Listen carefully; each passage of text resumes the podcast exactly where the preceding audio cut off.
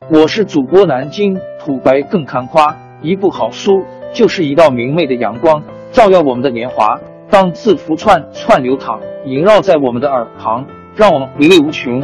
天津上元书院又和你们见面了，欢迎您的收听。听众朋友们，大家好！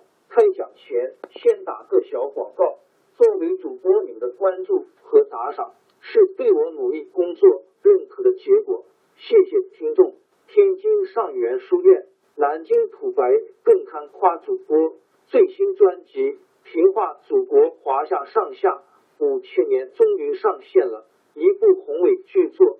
我们的祖先以伟大的创造力、强大的生命力和巨大的凝聚力，世世代代繁衍生息，历尽磨难，从远古走到现代，从蒙昧走向文明。全书共计。两百八十三回，作为博客，我劳动我所得，付费的有声书来了，你愿意为此钱花时间吗？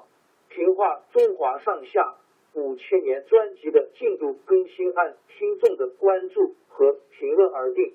喜马拉雅号 UID 七三二六四零二二，微信号 sh 八五七三零一四四九，请多多关注。多多打赏，谢谢大家，谢谢。下面正式开讲《评话中华上下五千年》专辑。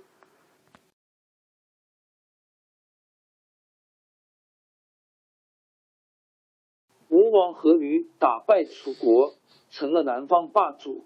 吴国跟附近的越国都曾在今浙江绍兴素来不和。公元前四百九十六年。越国国王勾践即位，吴王趁越国刚刚遭到丧事，就发兵打越国。吴越两国在最里（今浙江嘉兴西南）最阴族地方发生一场大战。吴王和吕满以为可以打赢，没想到打了个败仗，自己又中箭受了重伤，再加上上了年纪，回到吴国就咽了气。吴王阖闾死后，儿子夫差即位。阖闾临死时对夫差说：“不要忘记报越国的仇。”夫差记住这个嘱咐，叫人经常提醒他。他经过宫门，手下的人就扯开了嗓子喊：“夫差，你忘了越王杀你父亲的仇吗？”夫差流着眼泪说：“不，不敢忘。”他叫伍子胥和另一个大臣伯嚭。因替操练兵马，准备攻打越国。过了两年，吴王夫差亲自率领大军去打越国。越国有两个很能干的大夫，一个叫文种，一个叫范蠡。因 L 范蠡对勾践说：“吴国练兵快三年了，这回决心报仇，来势凶猛，咱们不如守住城，不要跟他们作战。”勾践不同意。也发大军去跟吴国人拼个死活，两国的军队在大湖一带打上了，越军果然大败。越王勾践带了五千个残兵败将逃到会稽，被吴军围困起来。勾践弄得一点办法都没有了，他跟范蠡说：“懊悔没有听你的话，弄到这步田地，现在该怎么办？”范蠡说。咱们赶快去求和吧。勾践派文仲到吴王营里去求和。文仲在夫差面前把勾践愿意投降的意思说了一遍。吴王夫差想同意，可是伍子胥坚决反对。文种回去后，打听到吴国的伯嚭是个贪财好色的小人，就把一批美女和珍宝私下送给伯嚭。请伯嚭在夫差面前讲好话。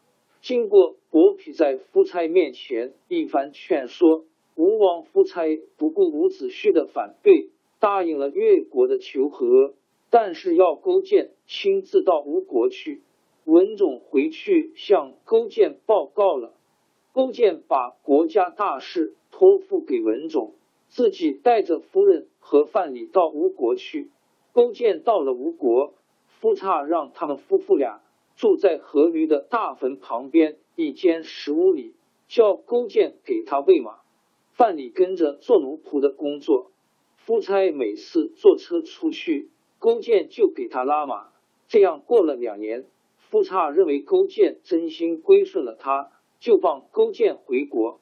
勾践回到越国后，立志报仇雪耻。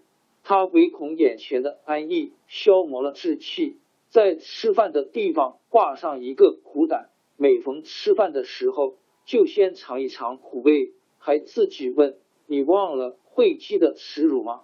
他还把席子撤去，用柴草当做褥子。这就是后来人传颂的卧薪尝胆。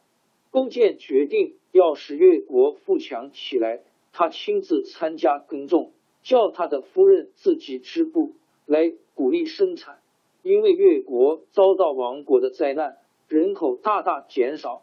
他定出奖励生育的制度，他叫文种管理国家大事，叫范蠡训练人马，自己虚心听从别人的意见，救济贫苦的百姓。